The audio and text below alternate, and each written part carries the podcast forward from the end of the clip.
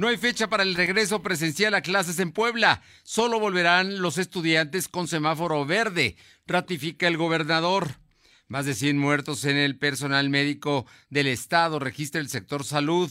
Gradualmente, eh, reactivan sus actividades Tehuacán, Libres y Atlisco, organizan maratones para la donación de computadoras, abren parques y jardines y se vuelven a instalar los tianguis.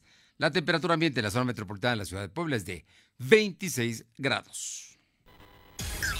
Lo de hoy te conecta. Hay bloqueos en el puente internacional. Está pidiendo el apoyo de la policía. Noticias, salud, tecnología, entrevistas, debate, reportajes, tendencias, la mejor información. Lo de hoy, Lo de hoy radio con Fernando Alberto Crisanto. Muy buenas tardes, es un gusto saludarle en este jueves 3 de septiembre del 2020. Estamos aquí para llevarle toda la información, que es mucha la que hay el día de hoy y que por supuesto Gracias, gracias por estar con nosotros. Y gracias a quienes nos sintonizan a través de ABC Radio en el 1280 aquí en la capital poblana, en Ciudad Cerdán, en La Que Buena, en el 93.5, en eh, la Sierra Norte del Estado, en Radio Jicotepec 92.7 y también en Radio Jicotepec en el 570. Y a todos, a todos los que están con nosotros a través del 980 en Izúcar de Matamoros, mi gente en el 980, ahí estamos también con usted. Y por supuesto en www.lodoy.com.mx, en nuestro canal de YouTube y en eh, Facebook Live. Nos encuentra también en LDH Noticias. Gracias, gracias por estar aquí con nosotros y no vamos a hacer más preámbulo, vámonos de inmediato con la información que es importante el día de hoy para avanzar. Son las 2 de la tarde con dos minutos y Silvino Cuate, infórmanos hoy. Hoy el gobernador Barbosa fijó posición. Hay versiones, distintas versiones. El lunes pasado el subsecretario López Gatel adelantó que por las tendencias, los estudios, los cálculos, posiblemente en octubre la mitad de los estados estarían en verde en la, primera quincena. En la segunda quincena llegarían a 30 y por ahí habría uno o dos estados que no estarían en semáforo verde. Bueno, pues esa que es una gran posibilidad y la cual ojalá y todos eh, la, la veamos ya para entonces, lo cierto es que nada está garantizado. Ayer mismo López Gatel por la noche volvió a decir que hay un 80% de probabilidades, pero pues no se puede dar. ¿Por qué es eso? Son probabilidades, no hay certeza todavía. Aquí en Puebla entonces, la única certeza que tenemos es que los niños no volverán a clases, ni los ah, alumnos de secundarias no volverán a clases mientras no haya semáforo verde. Y eso no sabemos cuándo será. Silvino, platícanos la historia. Muy buenas tardes. ¿Qué tal? Muy buenas tardes, Fernando. Pues informarte que el gobernador de Puebla, Luis Miguel Barbosa Puerta, informó que el regreso a clases será hasta que el semáforo epidemiológico cambie a color verde. De lo contrario, las clases continuarán a distancia. En conferencia de prensa indicó que si el número de contagios continúa bajando, al finalizar septiembre, el estado de Puebla se podría encontrar en semáforo amarillo. El titular del Poder Ejecutivo dijo que aún no es una fecha tentativa para asegurar que en el estado lleguemos a color verde. Enfatizó que cuando el semáforo epidemiológico cambie a color verde, las aulas volverán a abrir sus puertas. En este mismo sentido, también informó que aún no hay fecha para retomar los martes ciudadanos, sin embargo, continúan atendiendo a las personas que tengan una solicitud. En ruedas de prensa eh, informó que antes de que iniciara la pandemia, días antes, eh, en Casa Guayos se instaló una oficina especial para recibir a las personas que tuvieran alguna solicitud. Y como bien lo mencionaba Fernando, ya en días anteriores, incluso la Secretaría de Educación Pública de aquí de Puebla eh, informó que en noviembre, de ser posible aperturar las escuelas, la Secretaría de Educación Pública estaría brindando el equipo necesario a todas las aulas para sanitizarlas y en caso de posible regreso, pues tener eh, atención a los alumnos, Fernando. Bueno, ahí está el asunto para que nos quede claro, no habrá clases y por lo pronto es la intención del gobernador que quede claro que la gente tampoco se vaya a precipitar o vaya a hacer planes. Nada garantiza que en octubre haya semáforo verde en Puebla y no será hasta que no cambie de color que esto no va a cambiar. Por lo pronto, sigamos tomando precauciones, todas las prevenciones, estamos en semáforo amarillo, no es de alto riesgo, pero es de riesgo en términos de contagio, aunque hay una tendencia a la baja, pero la situación ahí está definida. Oye, por otra parte, cuéntanos, el día de hoy el gobernador en esta conferencia de prensa donde trató distintos temas, también habló de la venta de los helicópteros que había comprado el exgobernador Rafael Moreno Valle. Así informarte que hoy el gobernador Luis Miguel Barbosa Huerta anunció que pondrá en venta los tres helicópteros que se compraron en pasadas administraciones. En conferencia comentó que el mantenimiento de esas aeronaves es muy caro. Dijo que actualmente esos helicópteros se encuentran con personal especializado para vigilar su mantenimiento. Cabe mencionar que la administración estatal cuenta con tres helicópteros. Dos fueron adquiridos durante el sexenio de Rafael Moreno Valle y uno en la gestión de Mario Marín Torres. La primera aeronave adquirida durante el gobierno de Marín, de Mario Marín es una marca Bates modelo 407. Eh, la segunda es una aeronave Angusta modelo A109S y la tercera es un modelo AW 119 y bueno, en estas dos aeronaves tenemos información de que costaron aproximadamente más de 10 millones de dólares, Fernando. Y como bien lo mencionas, ya se pusieron en venta o se pondrán en venta y posteriormente verán más especificaciones de cómo sería eh, pues la compra de estos de, estos, de estas aeronaves, Fernando. No, ya hay corredores, ¿no? Ya dijo el gobernador que ya hay corredores que ya la están ofreciendo. Vamos a ver, obviamente no van a costar, no se va a recuperar, pero se gasta más en su mantenimiento, esa es la razón. Oye, finalmente hay un exhorto a los presidentes municipales por parte del mandatario. Así es, el gobernador de Puebla exhortó a los 217 presidentes municipales para celebrar la ceremonia del 15 de septiembre, sin embargo se debe realizar siguiendo los protocolos de sana distancia. En rueda de prensa dijo que para realizar este evento, cada ayuntamiento debe establecer medidas estrictas para evitar aglomeraciones. Dijo que para por un esfuerzo colectivo de la ciudadanía, se ha logrado bajar la curva de contagios de coronavirus. Agregó que hay municipios donde el número de personas enfermas de COVID son muy bajas, sin embargo, se debe respetar las recomendaciones de la Secretaría de Salud. Señaló que si los ayuntamientos no cuentan con recursos, al menos deben realizar una ceremonia para conmemorar las fiestas patrias, Fernando. O sea que la convocatoria es para que en todo el estado de Puebla se lleven a cabo fiestas patrias, en términos por lo menos de la ceremonia conmemorativa, aunque no haya la ceremonia tradicional del grito, la verbuena, la fiesta, los grupos musicales, eso no, simplemente no hay que dejarlo pasar. Es la recomendación del mandatario. Te agradezco muchísimo. Estamos pendientes. Son las 2 de la tarde con 7 minutos, 2 con 7 minutos. Vamos con mi compañera Paola Aroche hasta Tlisco, Puebla, porque allá se está llevando en marcha el Lab Totón, así le llaman, una iniciativa, una iniciativa para pues que donen eh, las laptops que ya no usan en apoyo de jóvenes estudiantes. Te escuchamos, Paola, muy buenas tardes. ¿Qué tal? Muy buenas tardes. Y sí, a fin de apoyar a los estudiantes que no cuentan con los recursos para adquirir una laptop, integrantes del Laboratorio de Observación y Estrategia del municipio de Atlisco, pues lanzaron esta convocatoria para que personas que cuenten con una y no la estén utilizando por algún defecto, la puedan donar y esta será reparada posterior, entregada a jóvenes que lo están necesitando. En entrevista con Pedro Plaza, quien es presidente de dicho organismo, aseguró que se han identificado ya un número importante de estudiantes de nivel secundario y bachillerato que no cuentan con la herramienta necesaria que es una laptop. La intención es juntar un número considerable de estas máquinas para que sean enviadas a su arreglo y posterior entregadas a quienes así lo están necesitando. Escuchemos un poco de lo que dijo. Hemos identificado que un importante número de estudiantes de nivel secundaria y bachillerato este, no cuentan con la herramienta necesaria que es una laptop. La gente que done su equipo de laptop se le va a poner el nombre de quien dona para saber quién, la donó y se le manda a un distribuidor, al distribuidor más grande de, equipo de cómputo que hay en el estado de Puebla.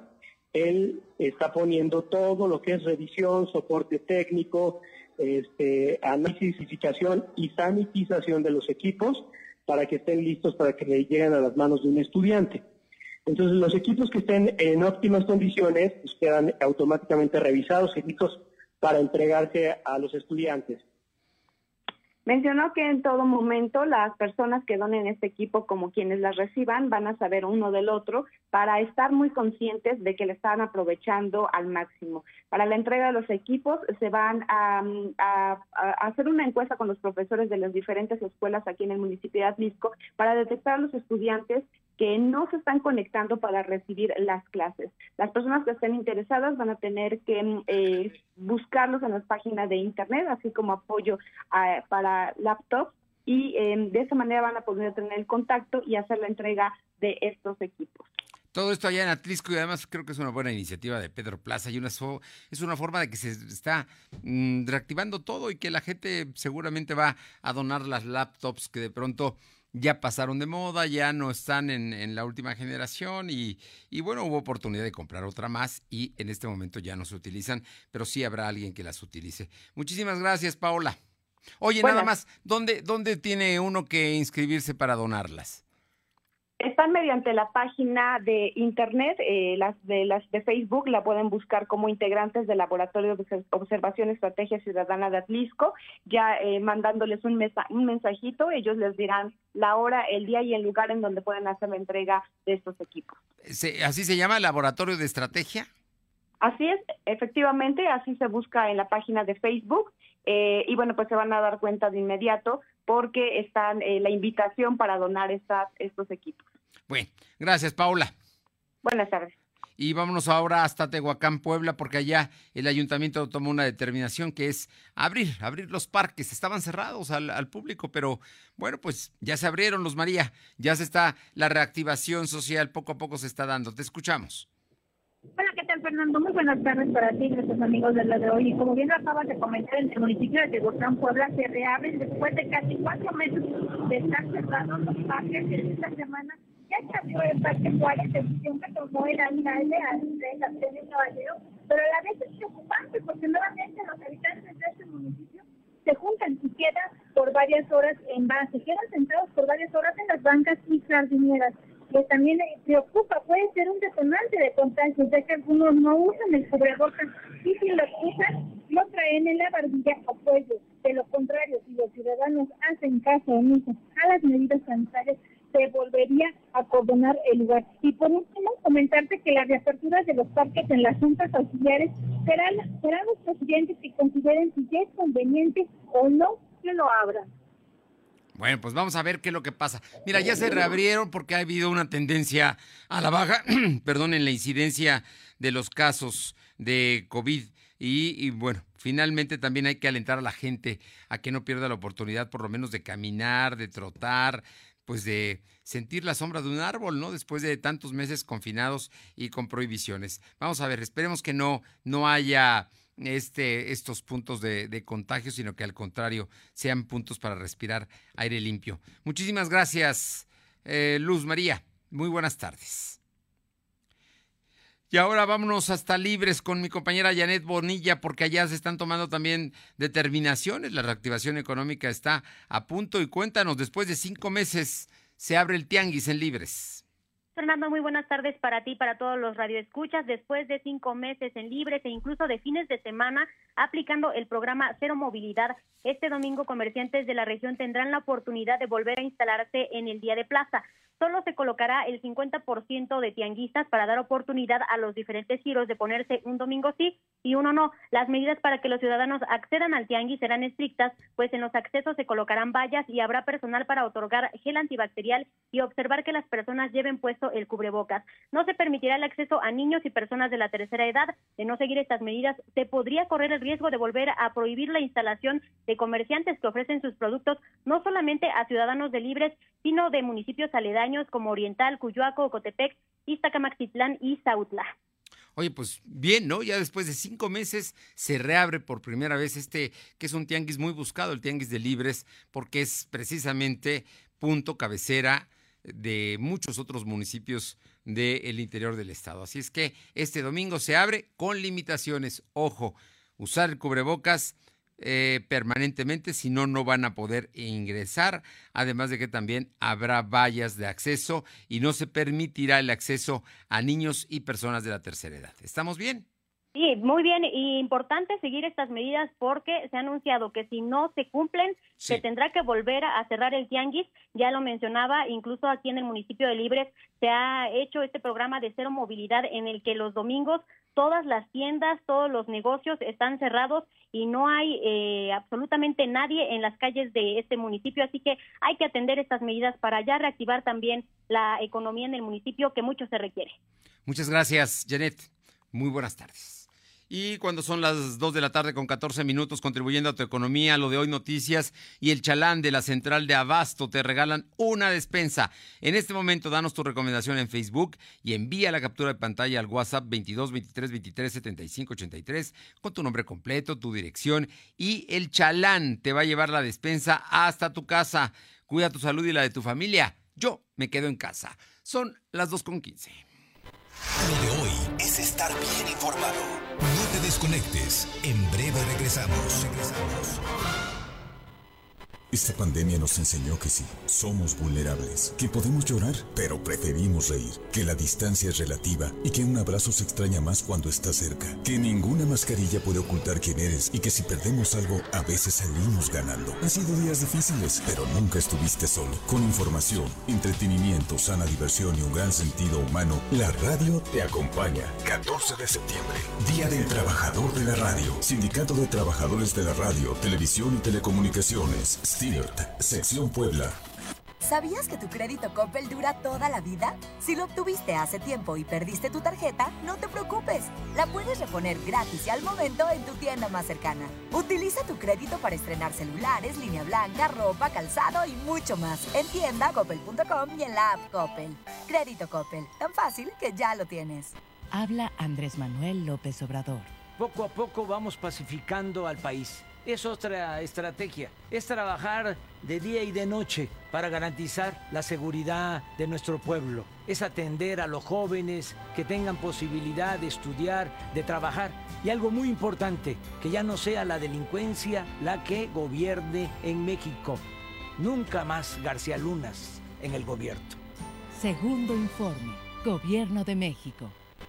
En la industria mexicana de bebidas hay muchas cosas que nos tomamos en serio. Nos tomamos en serio tu salud. Por eso lanzamos más de 170 productos, para que el 55% sean bajos o sin calorías. Nos tomamos en serio tu chamba. Por eso Toño el chofer, Laura de la planta y Jesús el repartidor han conservado su empleo en esta época difícil. La cosa es seria. Y nosotros, como tú, la tomamos en serio. AMPRAC, Industria Mexicana de Bebidas. Te tomamos en serio. Evoluciona con Hyundai Grand i10 2021. Descubre su nuevo diseño con controles al volante, alta conectividad y llave inteligente. Cotízalo en hyundai.com.mx. Hyundai. Lo de hoy es estar bien informado. Estamos de vuelta con Fernando Alberto Crisanto. Son las 2 de la tarde con 17 minutos, 2 con 17 minutos, y está con nosotros y le agradecemos mucho todos los jueves al diputado federal Fernando Manzanilla, vicecoordinador del Partido Encuentro Social en la Cámara de Diputados.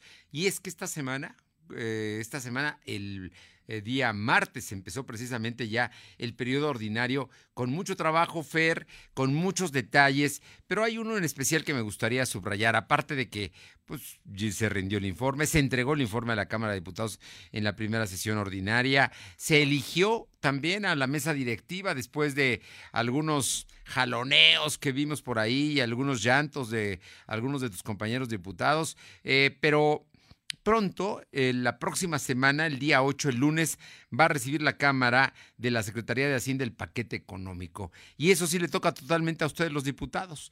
Es la iniciativa de la ley de ingresos y el presupuesto de egresos, pero el presupuesto les toca a ustedes. Y ahí me gustaría platicar y luego también de la ley de ingresos por el tema de los impuestos. Pero en el tema de los egresos, que ustedes son los responsables, van a privilegiar ciertos sectores. Y de ello valdría la pena que hoy nos hicieras algún comentario. Pero además, muchísimas gracias porque estás en sesiones y por este tiempo tan especial que nos ofreces. Muy buenas tardes. Gracias, Tocayo. No, es un gusto saludarte a ti, saludar a todo el auditorio. Efectivamente, pues esta semana tuvimos varias sesiones. Primero, pues porque se iba a votar lo de la mesa directiva, que no salió el día lunes. Luego tuvimos el inicio formal de sesiones el día primero y ayer, eh, ayer tuvimos también una sesión en la que finalmente ya se llegó a un acuerdo de la mesa directiva este, que no es que la mesa directiva se la quede el PRI, eso está como mal planteado. La verdad es que la mesa directiva tiene representación de todos los partidos políticos. Hay una, en este caso, una presidenta, tres vicepresidentes y secretarios, y todos, todos los partidos tienen participación ahí, nada más que lo preside, en este caso, el PRI, porque así se había acordado hace mucho tiempo cuando instalamos la Junta de Coordinación Política, muy al principio de, de esta legislatura. Pero bueno, dices bien que viene ahora eh, lo que se llama, bueno, pues el paquete económico. El 8 de septiembre vamos a recibir, Tocayo, tres documentos. El primer documento, que es un documento que se llama Criterios Generales de Política Económica 2021, y es el documento donde el gobierno da sus, sus perspectivas de eh, hacia dónde van ciertos indicadores. Por ejemplo, ahí, ahí dirán, pues, cuál, cuál estiman que va a ser el crecimiento del país, cuáles son los niveles de inflación, cuáles son los precios estimados del petróleo, en fin, toda su planeación eh, económico-financiera ahí se plasma. Y después con eso, eh, ellos sacan otro documento que nos hacen llegar, que es la iniciativa de la ley de ingresos. Justamente es la iniciativa en la que ellos plantean pues un poquito cuáles son todos los impuestos que van a cobrar, cómo se van a cobrar y estiman entonces cuánto se va a recaudar como país, es decir, cuánto dinero va a tener disponible el país para el presupuesto del próximo año. Y el tercer documento que nos mandan es justamente un proyecto de presupuesto de ingresos, es decir, un proyecto en el que ellos ya plantean su presupuesto, como si fuera una casa o un negocio, este, ellos ya dicen, voy a gastar en todas estas cosas. Ahí lo que sigue a partir de eso es que nosotros los diputados tenemos hasta el día 20 de octubre es decir, tenemos un poco más de mes y pico, para aprobar la ley de ingresos. Y esa ley aprobada el 20 de octubre, a más tardar, se la mandamos al Senado porque ellos tienen hasta el 31 de octubre para revisarla y poderla, digamos, autorizar nuevamente o hacerle algún ajuste y mandárnosla a nosotros. Pero bueno, lo primero es la ley de ingresos y esa se manda el 20 de octubre al Senado para que a finales de mes ya quede lista. Y por otro lado, está el presupuesto de ingresos que es exclusivamente de la Cámara de Diputados y una vez que sepamos ya cuántos ingresos va a haber a partir del 31 de octubre, tenemos 15 días más para terminar de afinar el presupuesto y el 15 de noviembre tenemos que estar enviando ya el presupuesto, digamos, eh, aprobado, pues ya al Ejecutivo Federal, o sea, decir, esto es lo que se aprobó el 15 de noviembre. Y efectivamente, bueno, sí, tuvimos problemas con la comunicación, vamos a tratar de restablecer la información, pero es importante lo que nos comenta el diputado federal Fernando Manzanilla, diputado federal por el Distrito 12 de esta capital poblana, debido a que son los plazos en los cuales los legisladores tendrán que aprobar la ley de ingresos, es decir, cuánto van a recibir, y luego establecer un presupuesto en qué se va a gastar. Y el asunto es muy importante porque precisamente el próximo año, el 2021, no solamente es un año de elecciones, es un año que eh, tendremos enfrente los problemas todavía de las consecuencias de la pandemia, la crisis económica que no se ha resuelto con todo y que el INEGI hoy dio datos importantes en términos de que se han recuperado 7.2 millones de los 12 millones que se perdieron en el momento en que inició la pandemia. Ya hay ese dato, pero la, crisis económica, pues ahí está. Y, por supuesto, todo el gasto que hace el gobierno le toca a, los diputados definirla. Te escuchábamos, Tocayo, y perdón por la, se cortó la comunicación, pero nos dabas el plazo de que el presupuesto de egresos debe estar a más tardar en el 15 de noviembre. 15 de noviembre, efectivamente, y a partir de ahí, Tocayo, pues son qué prioridades, cómo vamos a priorizar, qué van, cuáles van a ser los temas más importantes. También nos queda mi punto de vista, yo creo que hay cuatro grandes temas en orden de importancia que se deben priorizar. Primero, en materia de salud vamos a tener que asegurar que el presupuesto le dé prioridad a la contención y a la mitigación de la pandemia, principalmente que, que contemplemos recursos, los recursos que sean necesarios para la producción, para la distribución y para la aplicación de la vacuna que debe estar lista ya el próximo año. Adicionalmente, bueno, si hay recursos adicionales, pues subsanar algunos temas que hemos visto que no funcionan del todo bien en el sector salud y a lo mejor hasta generar algunas condiciones laborales más favorables para, el personal del sector salud, particularmente aquellos pues que trabajan en, en, hospitales COVID y que están lidiando con todo el tema del COVID. El segundo tema después del asunto de salud que es prioritario, en mi opinión, es el tema económico, que, que podamos darle prioridad en el corto plazo a batir el crecimiento que estamos teniendo en la pobreza en todo el país, desde luego en Puebla lo estamos teniendo, y a recuperar los empleos. Se han perdido muchísimos empleos, eso implica pérdida de ingresos para muchas familias, y tenemos que enfocarnos mucho en esos dos temas, en investigar las condiciones de pobreza que se están acentuando y en recuperar los empleos apoyando en la medida de lo posible, bueno, a los trabajadores, a la planta productiva y desde luego a aquellos que están en condiciones de pobreza con temas fundamentales como son los temas, por ejemplo, de la alimentación. En tercer lugar, eh, creo que vamos a tener que contemplar recursos para ir consolidando una cultura anti-COVID, es decir, financiar eh, lo que van a ser nuevas reglas y nuevos requerimientos y nuevos requisitos, insumos en materia de higiene, en materia de convivencia. Yo creo, por ejemplo, para el uso generalizado de cubrebocas. Los cubrebocas debieran de ser, ojalá se pudiera, eh, pues, aportados por los propios gobiernos. Y cuarto, finalmente, en materia de seguridad, resultado de toda esta crisis del empleo, de la mayor desigualdad, lo que estamos viendo es que está aumentando ya la incidencia delictiva, eso lo vemos en Puebla, eso lo vemos en todo el país, y tenemos que eh, eh, priorizar también el asunto de la seguridad para que no se nos descomponga más. Esos cuatro temas, Tocayo, yo creo que serían los temas centrales de los que vamos a tener que concentrar, pues eh, al menos las prioridades en materia de gasto en este presupuesto que estaremos aprobando por ahí de 15 de noviembre. Oye, no es un asunto fácil porque también ante los grandes retos que acabas de plantear de los temas presupuestales básicos, estos cuatro puntos que trataste, digamos, como prioritarios, bueno, hay muchos otros, educación y eh, el turismo, en fin, hay otros temas, pero ya vemos cuáles son los prioritarios. Ahora ve los ingresos no hay muchos ingresos, o por lo menos hay una caída, tenemos temas pendientes como el petróleo, tenemos eh, problemas en el tema de los impuestos, si hay menos trabajo la gente paga menos, si hay menos empresas también. En fin, platícanos el tema, porque además eh, la, la, Cámara de Senadores había dicho que tenía contemplado aumentar impuestos, un impuesto, si no estoy mal, a las herencias y también un impuesto a los refrescos. Eh, también sonaba por ahí lo del IVA y hasta donde entiendo el presidente fijó posición muy claramente el día de ayer, eh, después de su informe, en lo que va a ser una política de la cuarta transformación. Sí, Tocayo, mira, ese tema de las herencias es una ocurrencia, o sea, yo sí creo, yo creo que vamos a tener que hacer eventualmente una gran reforma fiscal. La situación fiscal en el país es muy delicada, en resumen, ya no hay suficiente dinero para todo lo que se requiere los estados ya están planteando un nuevo pacto fiscal, pero eso, pero no estamos en momento, estamos en un momento muy delicado en términos de salud, en términos de economía, en términos políticos. Yo creo que después del 21, es decir, a partir del 21, creo que sí se tiene que hacer un planteamiento de ese tipo. Creo que ahora no es el momento. Ahorita lo menos que quieres es escuchar de nuevos impuestos para quien sea, ¿no? O sea, acuérdate cuando iban a subir el IVA los líos que hubo en su momento. O sea, no es momento de nuevos impuestos, el presidente ya lo definió así ¿Y qué es lo que vamos a ver y observar? Tú bien lo dices, hay menos actividad económica, hay menos crecimiento, bueno, no hay crecimiento, hay decrecimiento económico, las empresas, digamos, están teniendo muchos problemas, por lo tanto, pues no van a ganar mucho dinero, es decir, seguramente van a perder, eso implica que la recaudación eh, de las empresas puede bajar, comparado, por ejemplo, con años anteriores o con este año, las personas van a ganar menos, por lo tanto van a pagar menos impuestos, la gente va a consumir menos, por lo tanto el consumo del, IVA y el impuesto que el IVA, que son los impuestos importantes, pues va a ser menor. Es decir, vamos a tener menos ingresos.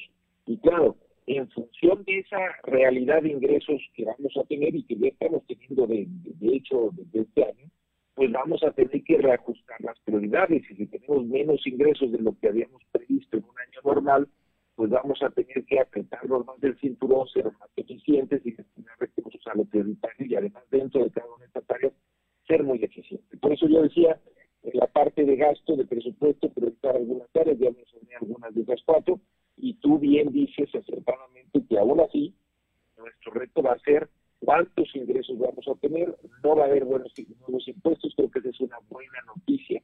Este, y lo que vamos a tener es, bueno, pues con una situación más ajustada, pues ser más eficientes. Un poco como le está sucediendo a todas las familias y a todas las empresas. Todas las familias están o estamos sufriendo de tener menos dinero en casa y por lo tanto nos tenemos que ajustar.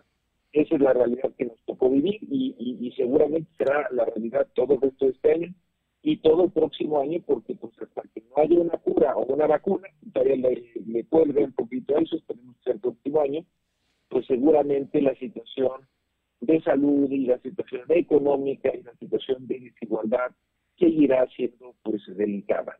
Entonces, así como una familia tiene que ajustarse, así el país define cuáles son los ingresos estimados que va a tener y sobre eso tendremos que trabajar y que ser muy eficiente, priorizando lo más relevante, pero también siendo muy, muy, muy eficientes en el uso de los recursos.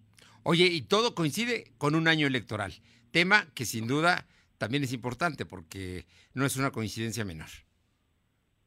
No, no, no, no, no, no es una coincidencia menor y además este, pues, dibujará una nueva realidad en las campañas políticas. Eh, eh, por ejemplo, en el caso de los Estados Unidos, los partidos, el Partido Demócrata ahorita en todos sus temas previos, ahora que ha definido, digamos, candidato, este, todo lo ha hecho de manera virtual. Entonces, el próximo año será un año eh, político en términos electorales creo que el presidente está haciendo claro que no, no por eso va a ser irresponsable en gastar dinero que no se tiene. O sea, creo que en eso él ha sido muy claro, es, muy eh, mesurado, digamos, en gastar solamente en base al dinero que se tiene.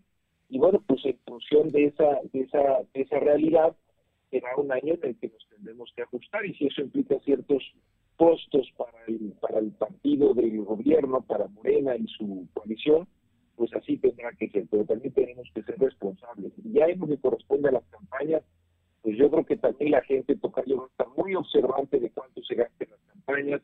Creo que las campañas serán campañas mucho a través de redes sociales, creo que no tendremos eh, eventos masivos. Vamos a una nueva política. El coronavirus está haciendo que cambie todo. Cambia los negocios, la forma, digamos, de trabajar y desde luego va a cambiar justamente eh, la actividad política y la actividad de las campañas electorales. Pues Tocayo, llegó, llegó algo que nos sacudió y que nos está generando cambiar la vida y cambiar los hábitos y cambiar muchas cosas. Y otras de las cosas que va a cambiar va a ser en este tema la macroeconomía, el presupuesto que ustedes tendrán que acomodar una cobija chiquita para un cuerpo grande y muchas necesidades. Pero estoy seguro que con gente como tú van a salir adelante. Efectivamente, Tocayo, y si me permite, yo lo que he dicho mucho es, uno de mis compromisos es poder legislar de, la mano de la ciudadanía, que por favor la gente me comparta sus necesidades, sus puntos de vista sobre lo que consideren prioritario en la integración de este presupuesto del próximo año, del 2021, que me manden sus sus consideraciones, sus opiniones, los temas que ellos consideren o ellas consideren. Eh, aprovecho, digamos, para, para hacerlo, lo pueden hacer de nuevo a través de tu medio, lo pueden hacer a través de mis redes sociales, de mi Facebook, que es Fernando Manzanilla Prieto, o de mi Twitter, que es arroba Manzanilla. Ojalá me puedan hacer llegar esos temas, porque bueno, pues tenemos de aquí al 15 de noviembre y seguramente todas las opiniones se, eh, pues va a ser muy importante escucharlas. Yo ahorita vengo justo en una gira en mi distrito, yo vengo platicando con la gente en mi distrito, pero pues hay muchísimas otras opiniones en el resto del estado.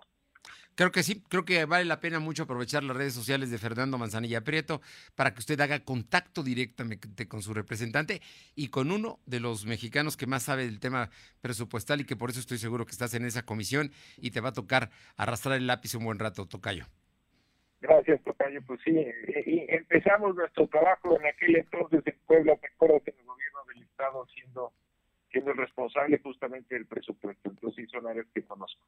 Te agradezco muchísimo, como siempre, y por supuesto que sé que tienes una larga experiencia en esto y por ello la confianza que te tienen también tus compañeros legisladores. Muchísimas gracias, Tocayo. Gracias, fuerte abrazo a ti. Fuerte abrazo. Fernando Manzanilla Prieto, diputado y vicecoordinador de Encuentro Social allá en San Lázaro. Son las 7 con 32, las 2 con 32. Lo de hoy es estar bien informado. No te desconectes. En breve regresamos. Regresamos. De hoy radio con Fernando Alberto Crisanto. La información y tendencias que debes conocer. De lunes a viernes, de 2 a 3 de la tarde, por esta frecuencia o por internet www.lodehoy.com.mx. ¿Sabías que tu crédito Coppel dura toda la vida? Si lo obtuviste hace tiempo y perdiste tu tarjeta, no te preocupes. La puedes reponer gratis y al momento en tu tienda más cercana. Utiliza tu crédito para estrenar celulares, línea blanca, ropa, calzado y mucho más en tienda coppel.com y en la app Coppel. Crédito Coppel, tan fácil que ya lo tienes. Lo de hoy es para ti. Conéctate a y suscríbete para recibir la mejor información en tu email. En 2021 se llevarán a cabo las elecciones más grandes en la historia de México. Se renovarán más de 21 cargos públicos y tú elegirás a quienes los ocuparán. Para poder votar en esas elecciones es fundamental que tu INE esté vigente. Si tu credencial perdió vigencia o está por vencerse, hay que renovarla. Hazlo cuanto antes. Tienes hasta el 10 de febrero del 2021 para solicitar la renovación. Con tu INE vigente, participa. Contamos todas, contamos todos. INE. Evoluciona con Hyundai Grand i10 2021. Descubre su nuevo diseño con controles al volante, alta conectividad y llave inteligente. Cotízalo en hyundai.com.mx. Hyundai. Suscríbete a las notificaciones de lodehoy.com.mx y entérate de lo que pasa en Puebla, México y el mundo. Tequila Lobo Plateado, creado artesanalmente de tequilana Weber Azul. He ahí su sabor robusto y sutil. Para este calorcito, pruébalo con hielos y un chorrito de refresco de toronja. Tequila Lobo Plateado. De venta en tiendas de autoservicio, depósitos, vinaterías y tiendas de abarrotes en general.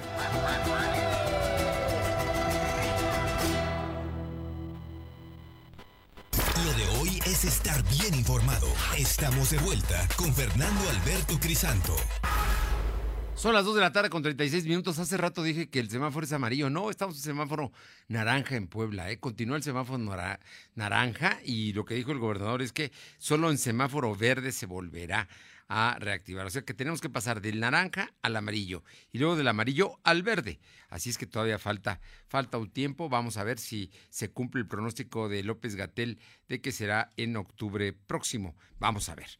Por otra parte, vámonos con Silvino Cuate para que nos hable del tema de, eh, pues, el, el- asunto de eh, los últimos dos días, cómo ha estado en contagios y defunciones. Te escuchamos, Silvino.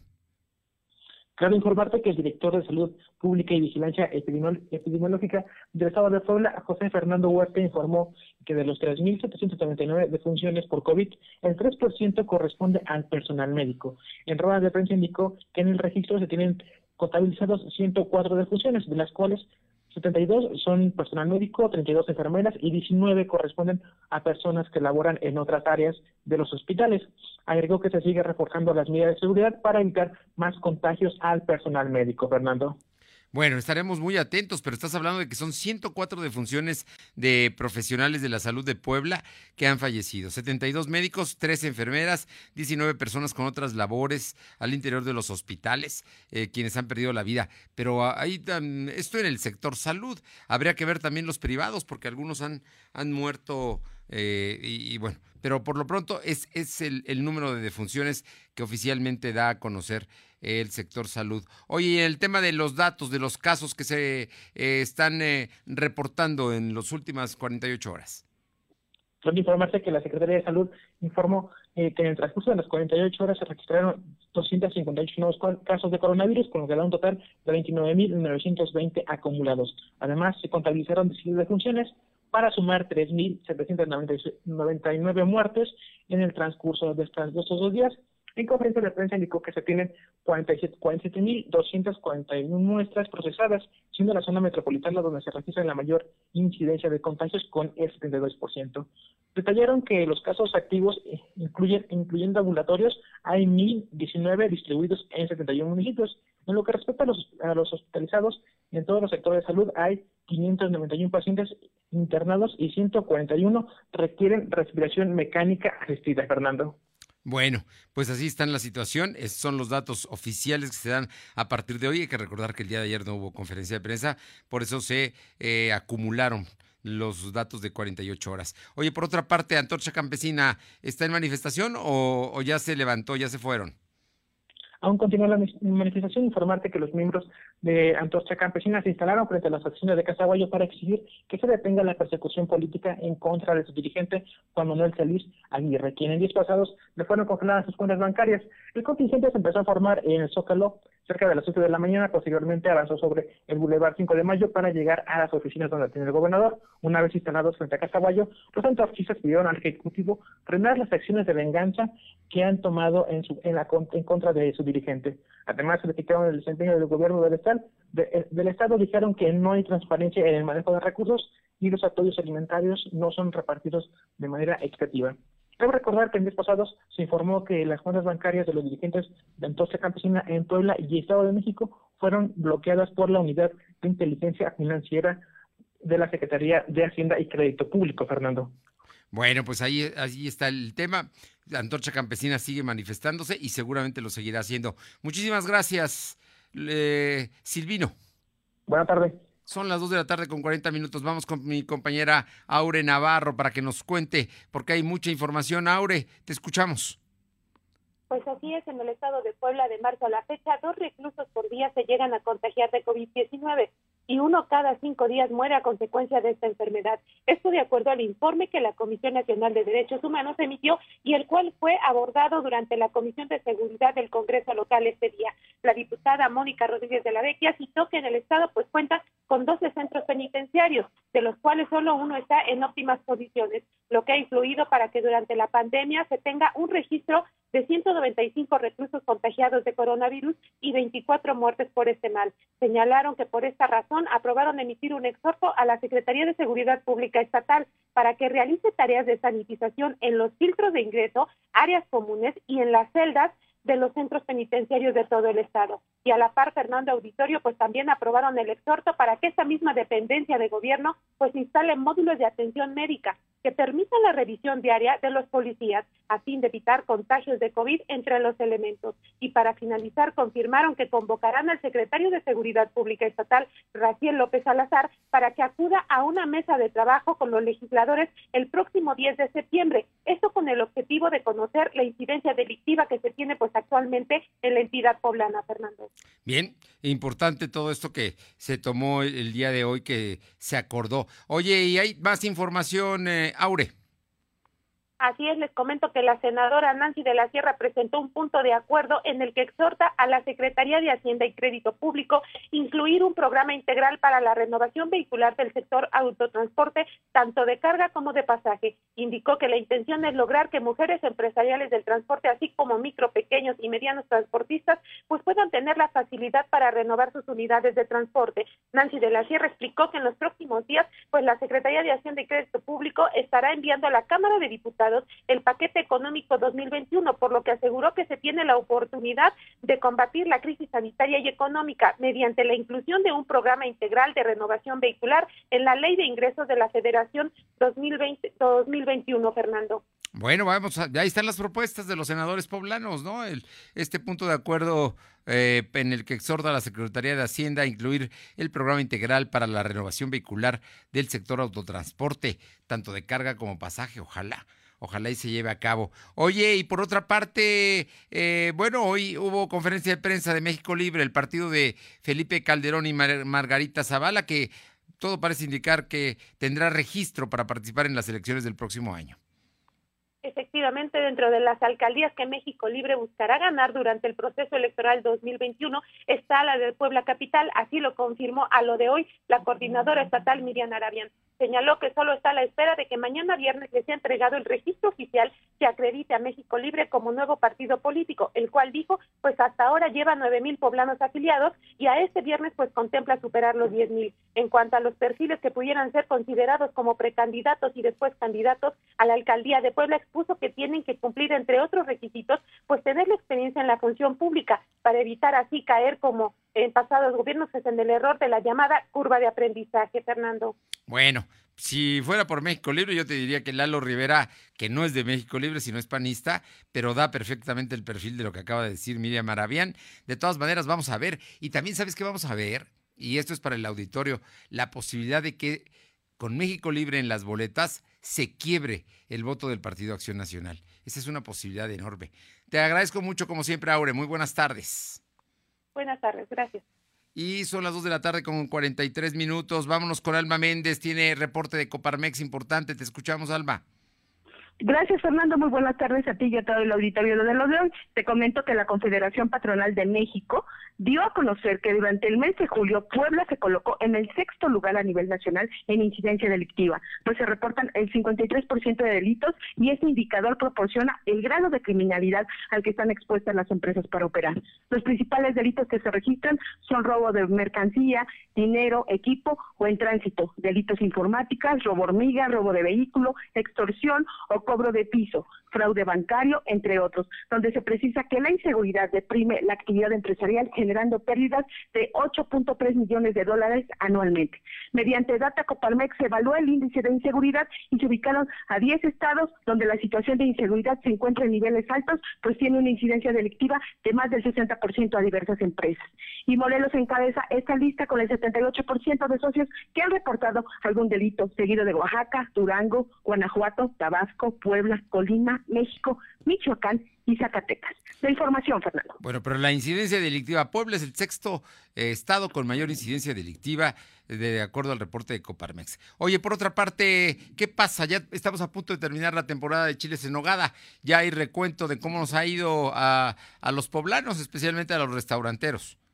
Así es, Fernando, comentarte que Olga Méndez Juárez, presidenta de la Cámara Nacional de la Industria de Restaurantes y Alimentos Condimentados, dio a conocer que durante la temporada de chiles en Nogada se comercializó el 38% de este platillo típico. La empresaria recordó que en el arranque de estos chiles, bueno, pues se abrió el pasado 30 de julio y este fue atípico porque los restaurantes solo estaban abiertos en su modalidad para llevar o entregar a domicilio. Méndez Juárez aseguró que si se suman todos los ingresos eh, de los restauranteros poblanos, estima que en agosto agosto del 2020 solo alcanzaron este 38% de lo que vendieron en el mismo periodo del 2019, por lo que solicitó a las autoridades que se reabran los restaurantes los domingos debido a que se mantiene el servicio para llevar o entrega a domicilio, lo que los limita a vender únicamente el 20% de lo que comercializaban en temporadas pasadas. La información, Fernando. Bueno, vamos a Esther. Oye, por otra parte, breve, dinos nada más, los trabajadores y jubilados dicen que ya no quieren a Francisco Hernández Juárez como secretario general, pero ellos lo eligieron, ellos lo eligieron hace casi tres décadas. Cuéntanos. Así es, pues trabajadores y jubilados 44 años, ¿no? de telefonistas de la República Mexicana denunciaron que el actual secretario general, Francisco Hernández Juárez, pretende reelegirse por cuatro años más para tener sometidos a más de 29 mil trabajadores que se encuentran en activo y 30 mil más que están jubilados este, los trabajadores José Gómez Mora, jubilado, y Enrique Cacho Cuellas, acusaron que Francisco Hernández ha amasado una fortuna durante su dirigencia de más de 44 años y que el poder eh, que lo ha obtenido por corrupción y represión. Aseguran que es asesorado por Arturo Alcalde, padre de la secretaria de Trabajo Federal, Luis Alcalde. Y bueno, pues exhortaron al gobierno federal a través de la Unidad de Inteligencia Financiera a que revisen las cuentas bancarias personales del líder sindical para confirmar el, el enriquecimiento ilícito en el que ha incurrido este dirigente Dijeron oponerse a que se limite la cláusula 149 del contrato colectivo de trabajo relacionado con la jubilación para los trabajadores de nuevo ingreso, quienes solo tendrían la opción de una FORE y no el esquema que actualmente tienen todos los trabajadores activos. La información, Fernando. El tema de las jubilaciones sigue siendo el más difícil en este momento para todas las empresas, para todos los trabajadores. Y bueno, ya la Comisión Federal de Electricidad cambió también su contrato colectivo, entonces no me extraña que en el caso de Telmex lo vayan a hacer. Muchísimas gracias. Seguimos al pendiente, Fernando. Son las 2 de la tarde con 48 minutos, 2.48. Lo de hoy es estar bien informado. No te desconectes. En breve regresamos. Regresamos. En estos tiempos de incertidumbre, alivio es estar informados. Si tienes síntomas de COVID-19, llama al 911 o al 800-420-5782. Ahí te ayudarán a detectar los síntomas te brindarán asesoría médica y la localización de los hospitales cercanos a ti. Llama, infórmate y cuídate. En la Cámara de Diputados llevamos a cabo tres periodos extraordinarios. Se aprobó un paquete para cumplir con el tratado entre México, Estados Unidos y Canadá. La elección de cuatro nuevas consejeras y consejeros del INE la reforma para permitir comprar medicamentos en el extranjero, la modificación a la ley para hacer públicas las sentencias emitidas por los jueces y las reformas que garantizan la participación igualitaria de las mujeres en la toma de decisiones. Cámara de Diputados, Legislatura de la Paridad de Género. En la industria mexicana de bebidas hay muchas cosas que nos tomamos en serio. Nos tomamos en serio tu negocio. Por eso surtimos puntualmente a la tiendita de Doña Luz, la cremería de Juan y más de un millón y medio de pequeños comercios. Nos tomamos en serio tu bienestar. Por eso ayudamos al sustento de millones de familias impactando a 5 millones de personas. La cosa es seria y nosotros como tú la tomamos en serio. AMPRAC, Industria Mexicana de Bebidas. Te tomamos en serio.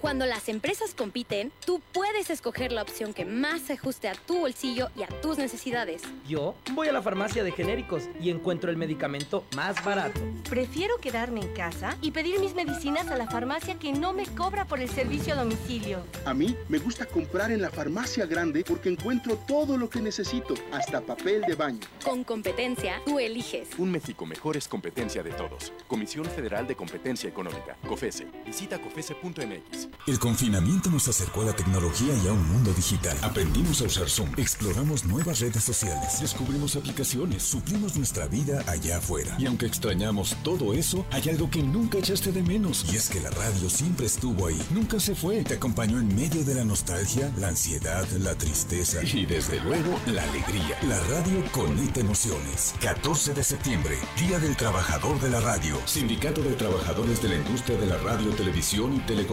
STIRT, sección Puebla. Lo de hoy es estar bien informado. Estamos de vuelta con Fernando Alberto Crisanto. Mire, este es un mensaje, es un servicio social urgente y le pido por favor que lo escuche y si puede que los ayude. Eh, la señora Celina Sánchez Solano pide apoyo para que pueda ser difundida la enfermedad de su hijo de 5 años y se le puede ayudar a que reciba atención médica. Padece la tiroides, una hernia y problemas de corazón. Es un niño de 5 años. El nombre, su nombre es José Adán Zamora Sánchez. Su estado es muy delicado y pues ella es madre soltera de escasos recursos. Su domicilio es el kilómetro 22 de la carretera federal Puebla-Mozoc. Su número telefónico es el 221 134 4153. Le repito, 221 134 4153 y ojalá lo puedan ayudar. Pues la verdad es que es, es una situación urgente. Si puede ayudar a este pequeñito de 5 años que pues su mami que es madre soltera no tiene recursos necesarios para atender eh, su enfermedad que es delicada, padece de la tiroides, una hernia y también problemas del corazón. Así es que se llama José Adán Zamora Sánchez. Usted lo quiere apoyar, busque a su mami que se llama eh, Celina Sánchez Solano y que le contesta al 221 134 4153. Vamos, vamos a ayudarle. Vámonos también con más información. Vamos con mi compañera Paola Aroche hasta Atlisco. Paola, ¿cómo te va? Buenas tardes. Y sí, comentarles que a causa de la pandemia, el próximo 19 de septiembre, fecha en que se conmemora las víctimas de los sismos del 85 y de 2017, pues no habrá simulacro de evacuación como año con año se venía realizando. Solo se hará un pequeño ejercicio con personal del ayuntamiento, así lo informó el director de Protección Civil, Enrique Calderón. Y es que también recordó que hasta hace tres años del sismo aún falta la intervención de algunos edificios y casonas de este municipio que se encuentran ubicados principalmente en el centro de la ciudad. Dijo que desafortunadamente se ha visto reducido en, el tema de presupuesto para este tema también de la reconstrucción. Por lo pronto dijo que estarán tomando las medidas necesarias para evitar que en esta temporada de lluvias pues, se vaya a presentar algún desprendimiento de muro de alguna casona que todavía sigue severamente afectada por el tema del sismo del 2017. Bueno, así es que entonces eh, me comentas el, tema de eh, protección civil y de bomberos, ¿no? El asunto de que no habrá nuevamente simulacro en esta ocasión. Es, además es un día inhábil, el día 19, ¿no? Si no, si no estoy mal. Pero más allá de eso, que creo que es sábado, el tema es bueno, pues que hay cosas pendientes allá en Atlisco, cosas que no se han terminado y cosas que todavía, pues, están, están, están mal puestas, ¿no, eh, Paola? Sí, desafortunadamente, pues quienes vivimos acá nos eh, percatamos de esta situación. Hay algunas casonas que se encuentran a escasas dos, tres calles del centro de la ciudad y que todavía las podemos ver que están severamente afectadas. Han pasado tres años de este sismo de 2017 que sin duda alguna marcó a esta zona de Atlisco, así como la zona de la Mixteca. Y Sí. desafortunadamente, pues no se ha visto como tal una intervención a estos monumentos históricos. También pues recordarle que para este 19 de septiembre sí se hacía un simulacro con personal del ayuntamiento, pero en su lugar solamente se han tenido pláticas con los mismos, qué es lo que tienen que hacer, cómo se tienen que reaccionar ante un sismo y asegura Enrique Calderón que después del 2017 sin duda alguna ha dejado marcado a la misma sociedad, a quienes vivieron esto y lo toman más en serio. Oye, finalmente y breve, cuéntame, ¿qué pasó con unos tipos que andaban arrojando huevos a las personas que transitaban por las calles? Así es, elementos de vialidad municipal detuvieron a Irving N., Jesús N. y Leonardo N., quienes hace unos días publicaron en redes sociales unos videos donde arrojan huevos a un vehículo de una compañía telefónica, así como a personas que van transitando por las calles. Estas personas fueron detenidas en la calle Cruz Poniente y 27 sobre la colonia Chapulapa, luego de que una persona de nombre Miguel iba caminando y fue víctima de estos sujetos, de estos sujetos quienes le arrojaron un huevo. Relató que los jóvenes iban a bordo de una minivan cuando empezaron a arrojarle eh, los huevos, el afectado localizó una patrulla de la policía quien de inmediato hizo la persecución de estos sujetos a quienes calles más adelante detuvieron.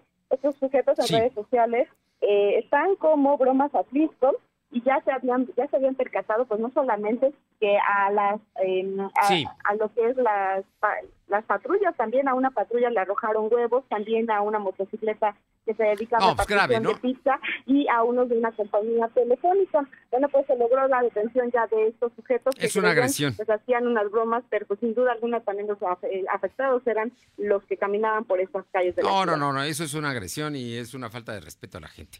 Gracias Paola Buenas tardes. Le comento que Luz María Sayas de Chalchicomula nos informa que al mando del comisario Armando Urbina y la Guardia Nacional eh, se llevó a cabo un operativo de prevención y disuasión de delitos. Esto allá en la eh, colonia La Gloria. Aseguraron a la Luis Damián, de 21 años, y a Leonardo N., de 30 años. Iban a bordo de una motocicleta con reporte de robo. Al hacer su inspección, encontraron sustancias con características de cocaína y cristal, así como marihuana. Por otra parte, Uriel Mendoza, nuestro corresponsal en la Mixteca, nos informa que integrantes de la Agencia Estatal de Investigación recibieron el reporte sobre el hallazgo de un cuerpo de un hombre sin vida en la vía pública del municipio de Axutla. El hallazgo se realizó durante este martes en la calle 20 de diciembre y calle Independencia al interior de un domicilio donde testigos afirmaron que horas antes, cerca del lugar, el óleo oxiso estuvo eh, presente en una fiesta particular.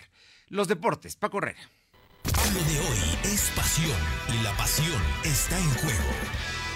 Paco Herrera, tenemos pendiente el tema de las mujeres que nos ibas a comentar el día de ayer. Muy buenas tardes. Fernando, buenas tardes. Te escuchamos, te Este, escuchamos, Paco. Bueno, ayer platicábamos que hubo un fichaje récord en el fútbol femenil. Sabemos que no se acercan para nada este, al- a los sueldos que se pagan en el fútbol de, de hombres, pero ayer una jugadora alemana, que es una jugadora que ha sido estrella en el Wolfsburgo, que es uno de los equipos más importantes de la, del fútbol femenil y que es subcampeón actual de la Champions, Pernil Harder, este, de 27 años de edad, pasó al Chelsea femenil por una cifra que anda más o menos por ahí de los 200 o 300 mil dólares, más o menos unos 8 millones de pesos. Claro, quizás es una cifra pequeña para el fútbol No, pero varonil, para- pero es una cifra récord y se convierte en Claro. la jugadora más cara en la historia del fútbol femenil. Ahora jugará con el Chelsea. Oye, Quiere y- decir y- que sí. están subiendo los sueldos de las mujeres en el fútbol. Bueno, y de hecho ahora en Brasil acaban de aprobar una ley para que ganen lo mismo las seleccionadas mujeres que las, los seleccionados hombres en los torneos que participen, ¿eh? Así es que para que te des una idea. Y Wolfsburg es un lugar muy importante porque ahí es la sede de Volkswagen. O sea que tiene vinculación con Puebla. Oye, cuéntame, ayer empezó eh, esta jornada de la liga. Sí, bueno, anoche hubo fiesta en el Estadio Azteca. Primero develaron una placa que entregaron a los familiares de Manuel Loco Valdés, que sabemos que fue un aficionado americanista toda su vida. Y después, Miguel Herrera se convirtió en el entrenador con más juegos ganados en la historia de las Águilas, que además ascendieron a la punta del torneo tras vencer al Mazatlán por marcador de 3-1 en el arranque de la fecha 1 del Guardianes 2020. El Piojo estaba empatado con la leyenda americanista José Antonio Roca con 133 triunfos en partidos oficiales, ahora tiene 134 y seguramente seguirá ampliando esta ventaja por lo menos en esta temporada con las Águilas, que de momento rebasaron a Cruz Azul y son líderes del torneo.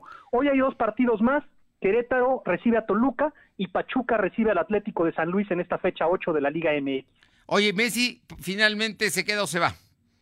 Bueno, todavía no han dado ninguna información oficial, pero parece que la reunión de ayer y el hecho de que la Liga Española ratificó que si se quiere ir se tiene que pagar la cláusula de recesión de 700 millones de euros, han hecho que Messi prefiera terminar su contrato, el contrato solamente le queda un año, entonces parece que las aguas en Barcelona se están calmando y que Messi continuaría un año más en la institución. Le ofrecen renovar dos más, pero bueno, por lo pronto parece que se quedaría a terminar esta temporada y en el próximo verano decidiría su futuro. Sí, no hay equipo que pueda pagar esa cantidad. Y ya nada más tenemos 20 segundos. Dinos, eh, ¿quiénes juegan hoy en, la, en el básquetbol profesional? Bueno, dos partidos hoy, Boston contra Toronto, Boston va ganando la serie 2-0 contra los campeones y los Clippers de Los Ángeles empiezan serie contra Denver en las semifinales de conferencia. Paco Herrera, como siempre un gusto saludarte, muchísimas gracias. Hasta mañana, Fernando. Y hasta mañana también a usted. Muchísimas gracias por estar con nosotros en Lo de Hoy Radio. Regresamos mañana en punto de las 2 de la tarde. Cuídese, que le vaya bien. Buena tarde, hasta mañana. Gracias. Fernando Alberto Crisanto te presentó Esperamos de lunes a viernes, de 2 a 3 de la tarde por esta frecuencia, en la cobertura más amplia a nivel estatal. Y síguenos en internet www.lodehoy.com.mx y en nuestras redes sociales como arroba LDH Noticias. Lo de hoy